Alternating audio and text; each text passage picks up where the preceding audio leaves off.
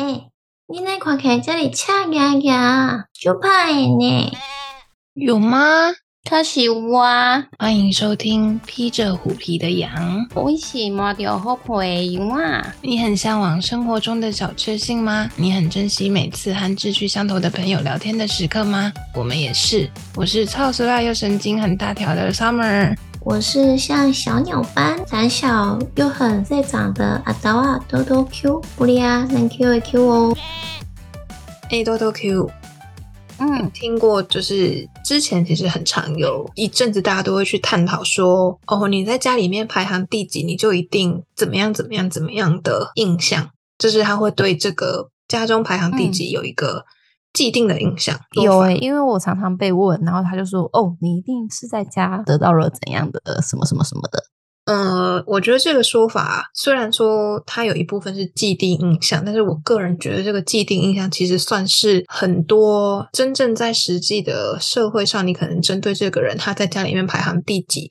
一部分的人去观察得出来的一个结论。我觉得个人认为还算蛮准的，至少在我身上，我个人觉得很准。嗯，像是什么部分？因为我个人是排行老二，很多人都会说哦，老二哲学，老二哲学。有人有人觉得老二哲学是一个贬义，就是他觉得你怎么样，就是永远只排第二的人。但是也有人说哦，因为你是在家里排行第二个孩子出生的人，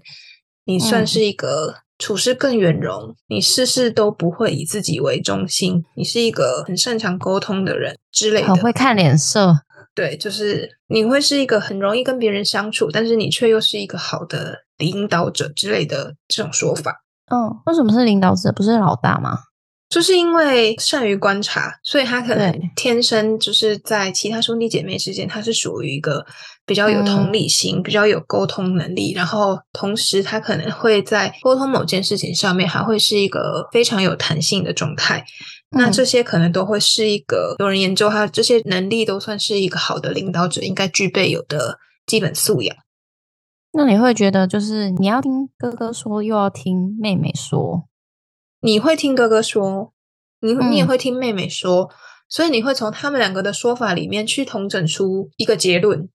所以你会直接帮他们转译嘛？比方说，他会说：“哦，我觉得妹妹怎样，哥哥怎样，可能会用什么方式去跟他讲。”就是我可能会听完呢，哥哥也听完妹妹，然后我就直接转头过去跟他说，就是转过去跟哥哥说，那你知道为什么今天妹妹会这样？就是因为你怎样怎样怎样怎样，然后可能又再去跟妹妹说，那你知道为什么哥哥会这样对你？是因为你怎么样怎么样怎么样怎么样怎么样？就是他们听了有什么感觉啊？就是虽然他们两个人还是会很不爽，但是他们就是会听进去你讲的话，知道你在说什么。对，就是我觉得以我自己的成长经历来说，算是一个很会在兄妹争吵之间做结论的人。那像其实也有非常多的心理学家研究过，就是出生顺序这件事。那比较有名的理论就会像是阿德勒家庭的心理学，就是阿德勒是一个心理学家。那他在家庭心理学里面，他认为说出生顺序是会影响我们成长变成不同种类的大人。那他就是很长期的去观察，就是一些孩子他们在家里面不同位置的发展。那他提出了出生顺序这件事情。那假设说你是一个老大，你可能是走在一个前端的领头羊。那原因是因为你是第一个在家里面出生的宝宝，你可能会得到家里面最多的关注跟宠爱。那尤其是爸爸妈妈在是新手爸妈的状态下面，他们其实会放更多的心思在孩子身上。你知道，你刚怀孕第一个宝宝，你可能就会很战战兢兢，你可能会买很多的育儿的书。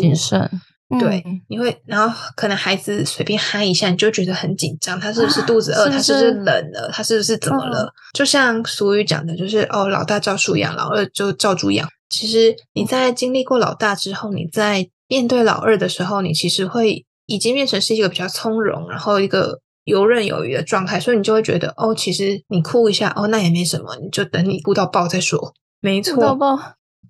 就是哭到爆，但是其实除了阿德勒的研究之外，在美国也有一个名词叫做“中间孩子症候群”。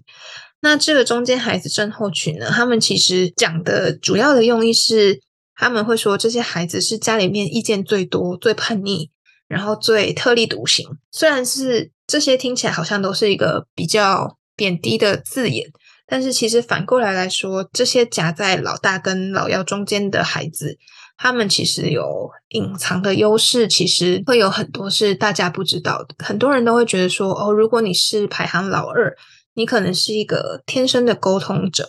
就是老大容易会得到爸爸妈妈的关注嘛，因为是第一个宝宝。但是老幺又比较会撒娇，或是最后一个孩子，就是爸妈可能就是会更同情跟更疼爱他的状态下。那排行中间的这个孩子，他可能就必须要学习说，在这个两者之间去斡旋，就是你要有耐心的去听对方说，就是你要是一个好的听众，然后你同时要有一些可能算是外交跟沟通的手段。那你自己有问题的时候怎么办？他们可以协助你吗？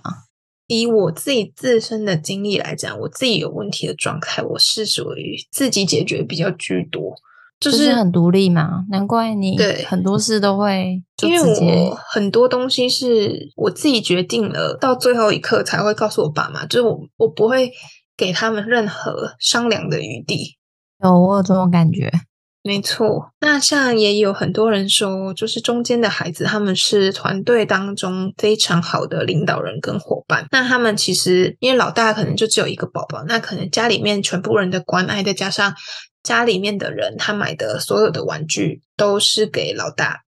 那你你自己玩，可是当你今天老二出现的时候，老大可能就已经是一个会去抢玩具，或是已经有一些行动或是自主思想的年纪。那老二其实，在一出生的时候，他其实就已经被迫要去学习分享这件事情。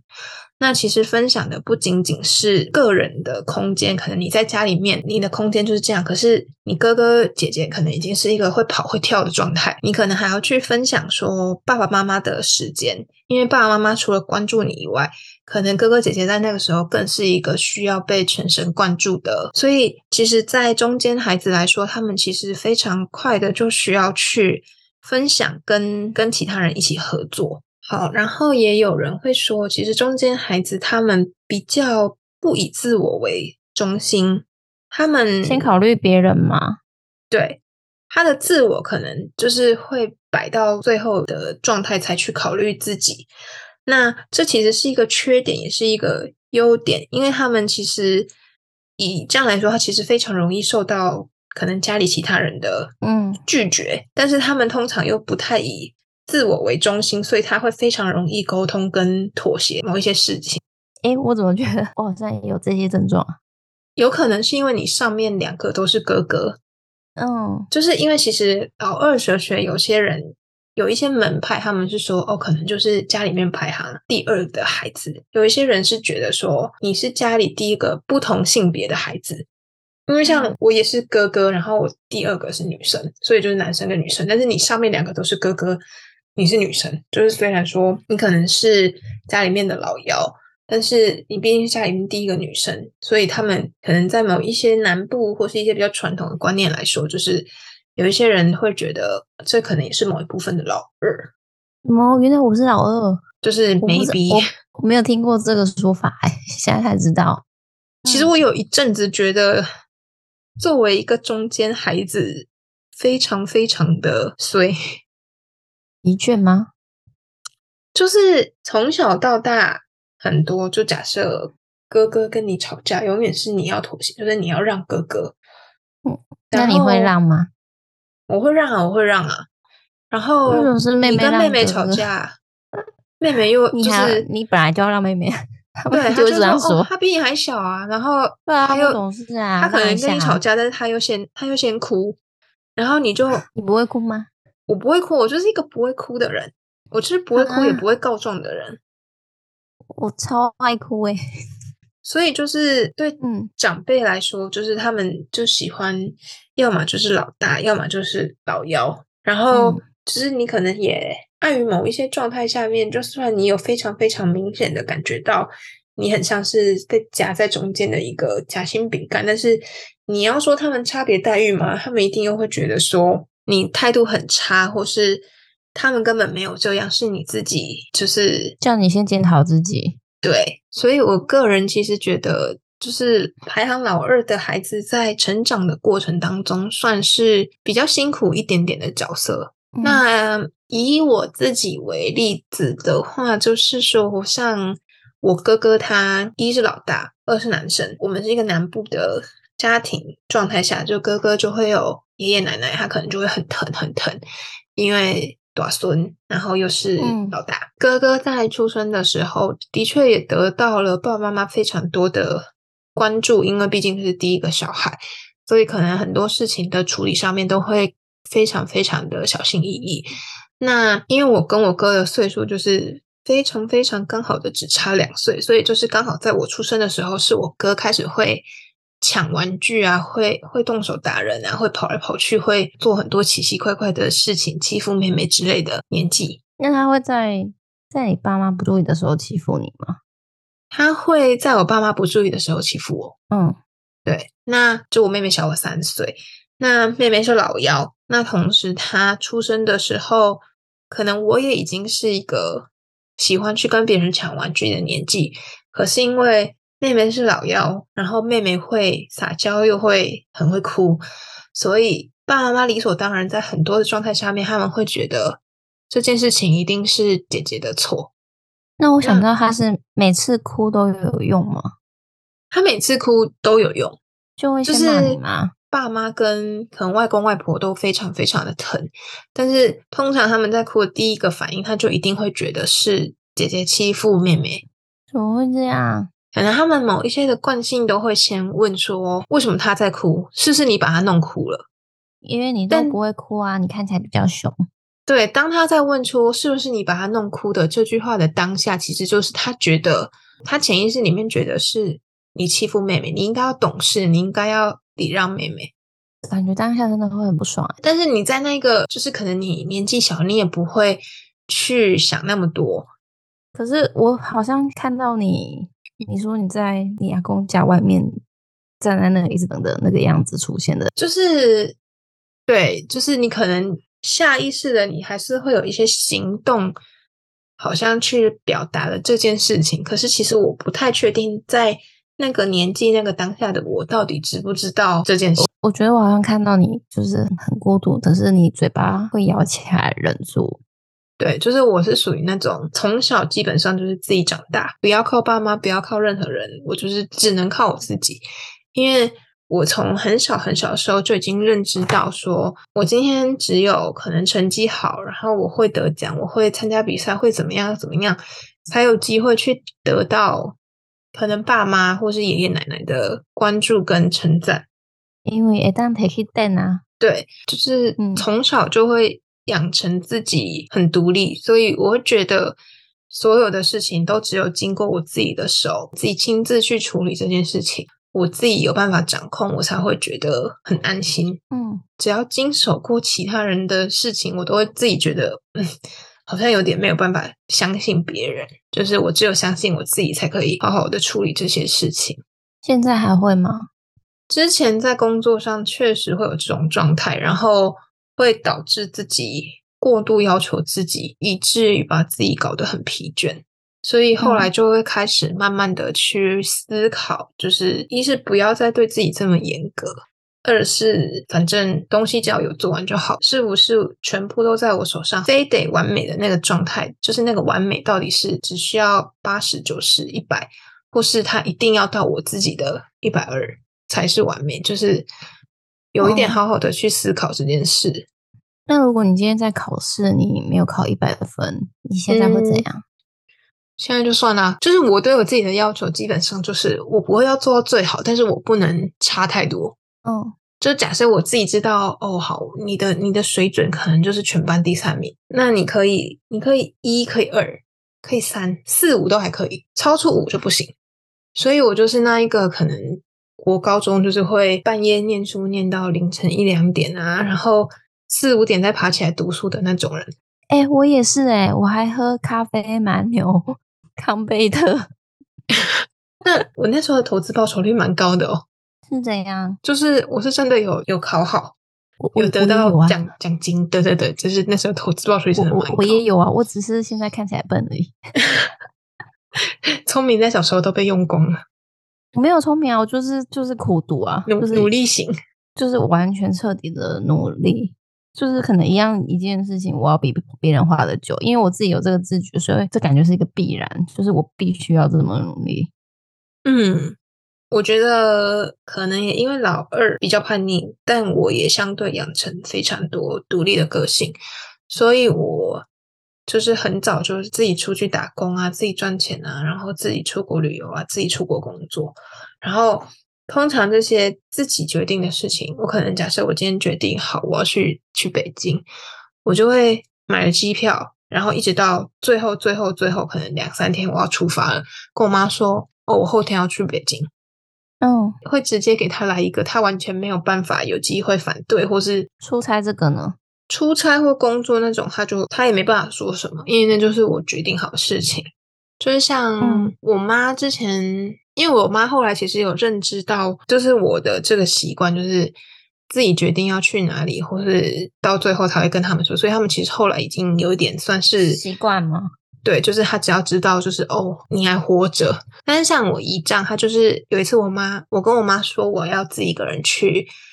忘记是北京还是上海还是哪里，反正就是大陆。我就说哦，我要自己去。我妈好像就是在跟我姨丈聊天的状态，就是有不小心透露，就是哦。Summer 他要自己去哪里工作或者是旅游，我那个时候还可能十四五岁而已，年纪也不是很大。然后我妈就被我姨丈骂到臭头，就我姨丈就说：“哎，小朋友年纪还那么小，你就让让他自己出门这样，那不见了怎么办？”我妈那时候就其实有被我有一点就是洗脑到说：“哦，没事啊，反正就是不会了，就就到时候再说就好。”就我妈就个人其实也没觉得怎么样。但就是确确实实的，就是被其他的长辈骂到臭头，就是说你怎么让一个年纪这么小的小朋友自己独立去做这件事？你说十四十五岁是去哪里啊？应该是去上海，就我去交换了一个暑假。那你去到那边，你有觉得很大的差异吗？一定会有很大的差异，但是。由于是个性是比较独立的状态下面，其实很快的可以去适应很多新的环境。你非常的，你可以很快速的在一个环境里面，可能五分钟、十分钟，你就已经观察好你接下来应该要怎么做，你要去哪里，你现在要买这个卡，你要坐这个车，你要去哪里储值，你要做什么？这些脉络是我可以很快速的在五到十分钟之内就处理好整个流程，然后是。很顺畅的，嗯，对。然后遇到问题的时候，可能这中间真的会遇到问题。那遇到问题的时候，也是真的有办法，很快速的依靠自己。可能你去问别人，你想办法用什么方式，你可以很快速的把这个问题解决。嗯，我其实比较在意的是我自己有没有足够的能力去独立的完成某一些事情。那如果今天我是一个。努力过了，但是我我失败了，我也不会刻意的说我要去讨拍，或是我要怎么样，就是我会非常坦然的接受这件事情。我可能甚至只会觉得说，哦，那你就是自己努力不够，所以你失败，那你活该这样。嗯，没错。那多多 Q，你在家里面是排行老幺嘛？那你有觉得，就是因为在我家老幺确实是一个很不一样的。的存在，那你有觉得身为老幺，爸妈有什么比较特别的对你，或者是生活经历吗？对于家中排行这件事，我觉得我家是完全打破一般的印象。怎么说？我家完全好像跟你相反哎，我家是老二，爸妈最疼。老二爸妈最疼吗？对，为什么？就是想说我是不是记忆错误？但是发现我大哥也是这样的感觉。所以没有错哦，是确认过的哦。真的就是最疼的是老二，那老二自己有感觉自己是最受宠的吗？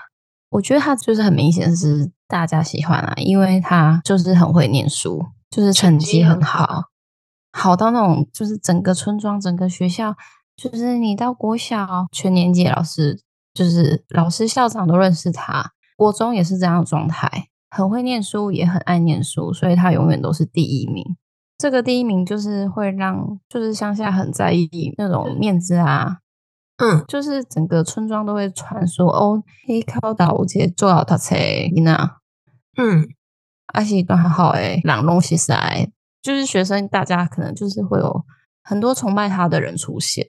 嗯，因为他就是太有名了，就是会让家里面觉得很有面子啊，就是超有面子的。然后，嗯。呃，比方说他今天假如说哦，我要念书，我被他催，他就可以去念书，就是不会再被指派其他的杂事这样。就是不会固定。我觉得他本身就是一个爱干净的人，就是有些男生就是会没那么爱干净，但是他其实算，我觉得算爱干净，然后又就是会打扫、会整理，这样。嗯就是撇除固定这件事情啊，所以我小时候其实我也算崇拜他，但是又觉得压力很大。就是每个老师他们会常说，哎，你是谁谁谁的妹妹，所以我永远只是一个谁谁谁的妹妹这个称呼。然后因为国小就是蛮幼稚的，就是整天只想玩啊、顾店啊，嗯就是到处跑。我从来没有在看书这件事情，嗯嗯嗯，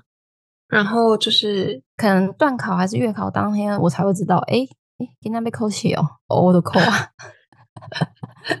反正就是大家对你的代名词就是会觉得哦，你是那个很会读书的谁谁谁的妹妹。对，然后我觉得最最扯的是，那个经验告诉我说，如果你今天不会念书，你做什么你都要被怀疑。嗯，那我小时候就其实很爱画画，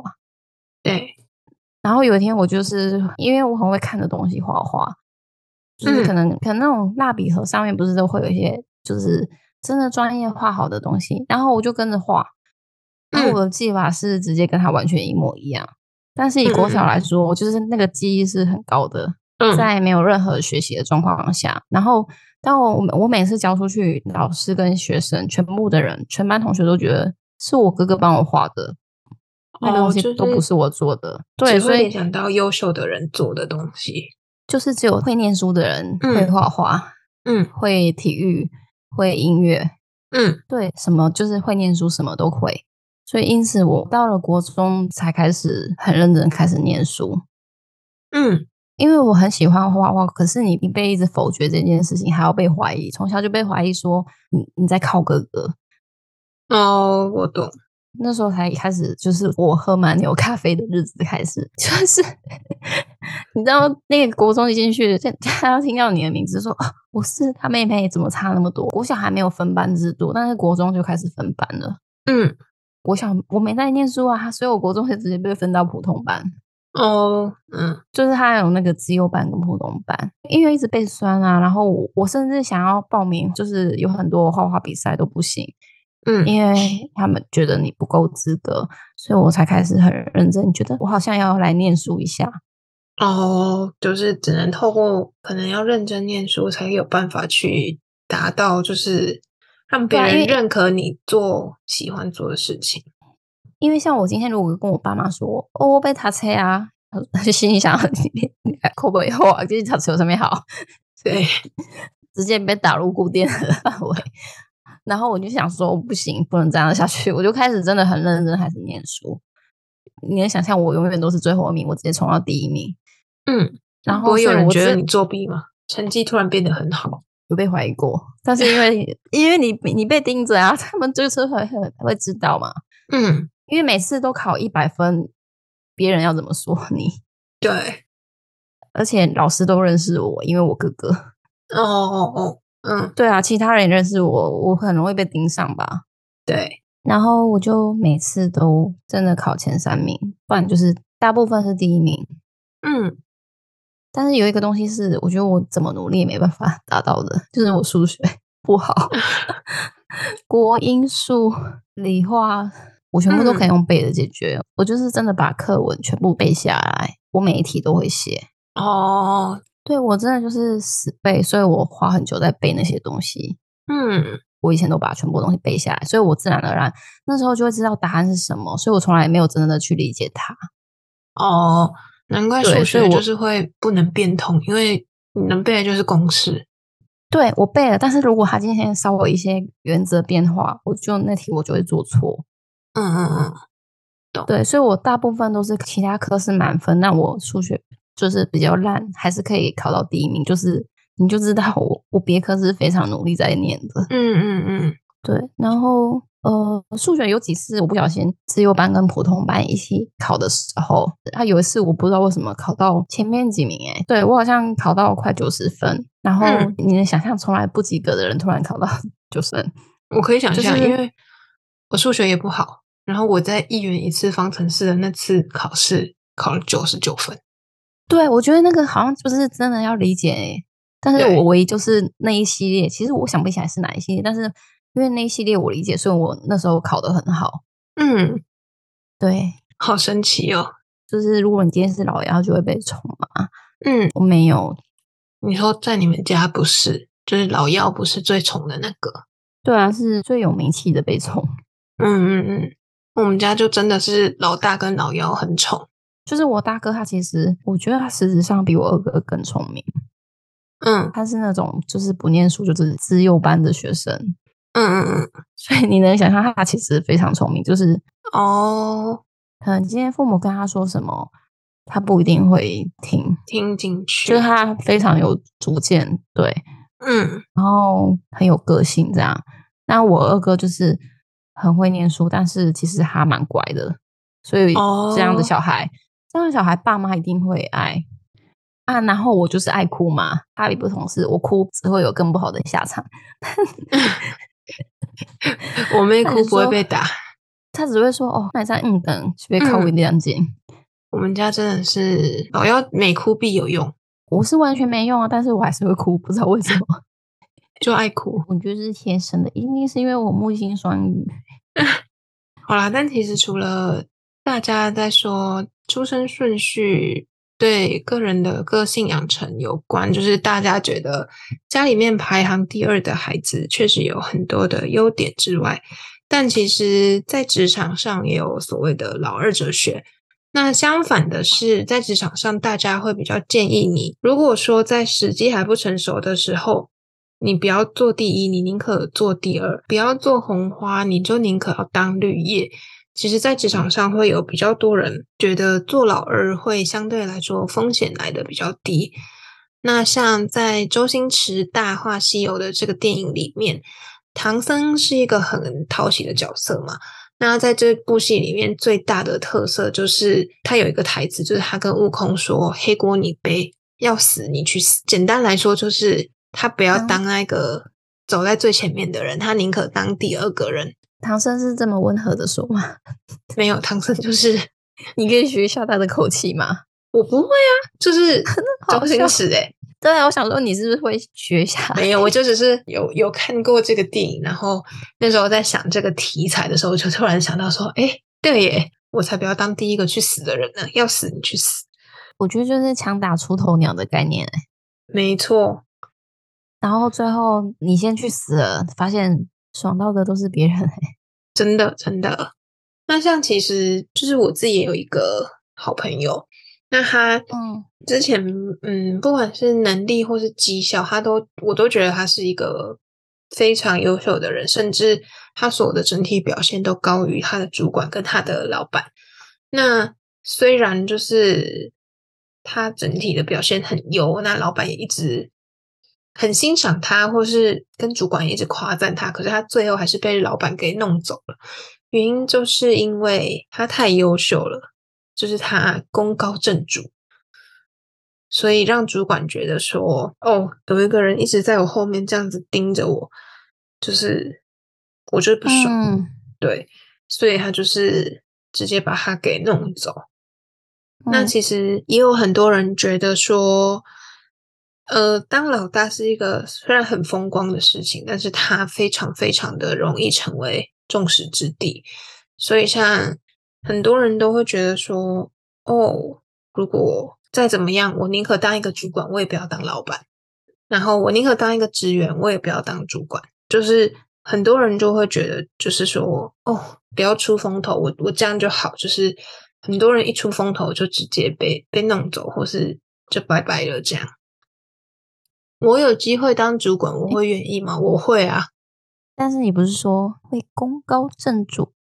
就是我可以当主管，不要当老板啊。就是再怎么样，嗯，在我还没准备好成为众矢之的的时候，不要当老板啊。可能工作上面的非常多的谣言，都源自于大家对你的工作能力假设他很赞赏，但是因为他他自己没有你的能力这么好，他就会开始眼红或是造谣。那有的时候这件事情短期下来，你可能自己独善其身，你觉得哦没差，我只要不要听就好。但是主管听多了，就是他就是三人成虎，在职场上面的老大，就是 maybe 就是很多就是就是因为自己想要成为别人关注的焦点，然后让别人对于你的能力眼红了，你就直接被弄掉了。哎，我也有像你。朋友这样类似的经历，就是毕竟我的工作经验比较丰富一点，嗯，所以有在不同的地方走跳过，就觉得我今天只要好好的做好我自己的事就好了，就是别人也不能说我什么。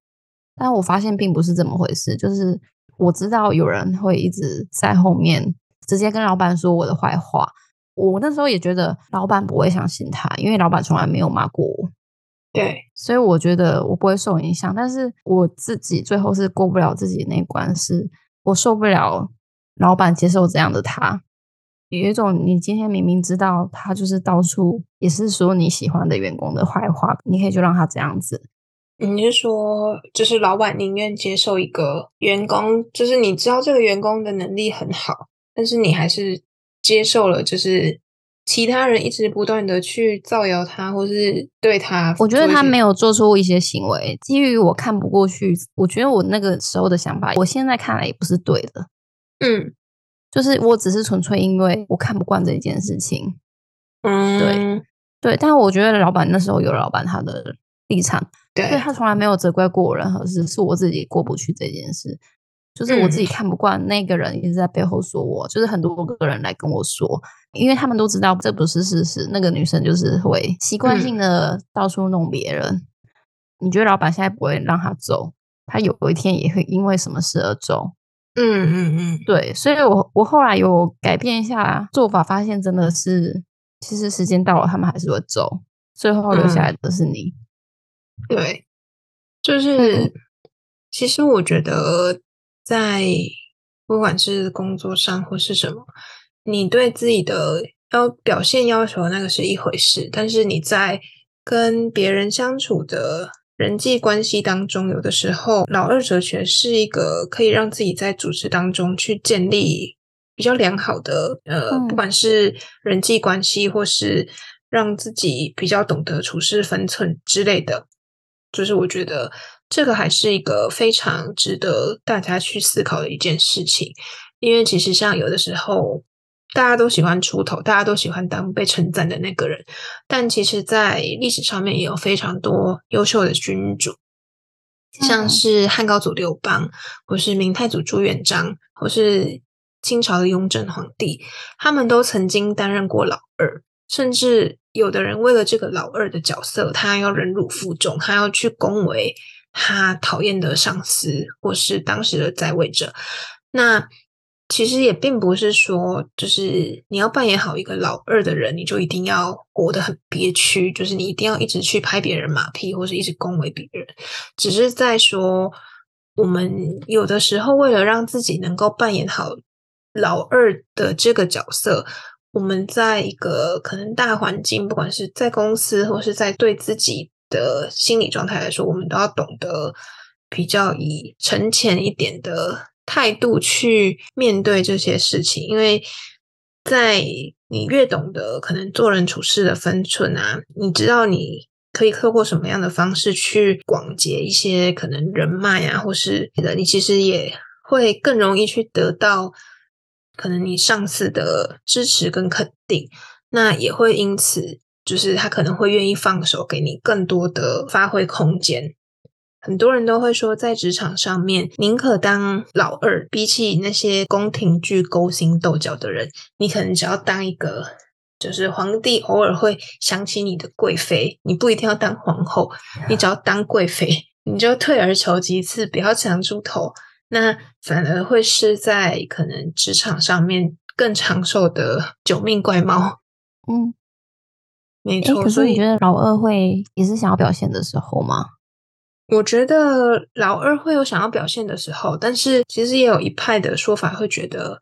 你今天如果你要当老二，你又想要表现，但是你又不想要被干掉的时候，要么你就是要去干掉老大，过头，你就是只能自己当老大。不是老大了。但是因为你你老二，可是你没有办法忍受自己被埋没，就是那个状态是你是想要变老大展现，对，那你就变老大。那要么你就是做一个超强的老大，要么就是做一个被老二干掉的人。所以老二只是一个过程嘛，就是你要转换的过程嘛。对啊，就是一个沉潜自己，然后增加自己的涵养跟能力的时候，就是因为高处不胜寒嘛。所以如果当你今天老二，你可能累积了一定的实力到一定的的阶段的时候，那你有当老大的本事，也有当老大的兴趣跟机会，那你就去当老大吧。因为嗯有一些人，他可能是有实力也有机会，但是他就是不想要当主管，他就是不想要出风头，他就是觉得哦，没关系，我我的能力跟机会我自己知道就好，我我没有必要为了什么一定要去出头或什么，就是我只做第二。嗯，没错，如果有一些人他就是只想当老二，他不想要当老大的话，他其实也不会太过的急切，他不会去勉强自己做一些力不从心的事情，反而可以更好的在他的位置上面去有一些比较杰出的表现，那也会降低自己失败的几率。我之前曾经看过一本书，叫做《职场百戒》，那它里面讲到的一句话就是：如果你能好好的当老二，当主观、客观的条件都具备的时候，自然你就会变成老大。那这个时候的老大才会是真正的老大。嗯，所以，其实老二哲学真的是一个非常值得大家深思的哲学，因为我觉得这个是任何一个人，不管你是出生顺序是老二，还是你在职场上面是老二，都会遇到的一个议题。好了，那我们差不多要 say goodbye 喽。好啦，喜欢我们的朋友记得到 Podcast 给我们五星好评，也可以多留言跟我们讨论哦。最后记得按下追踪，披着虎皮的羊也分享我们的节目给更多人知道哦。撒路 And love it, teach.，Goodbye，Goodbye，Goodbye. Goodbye，Goodbye。Goodbye.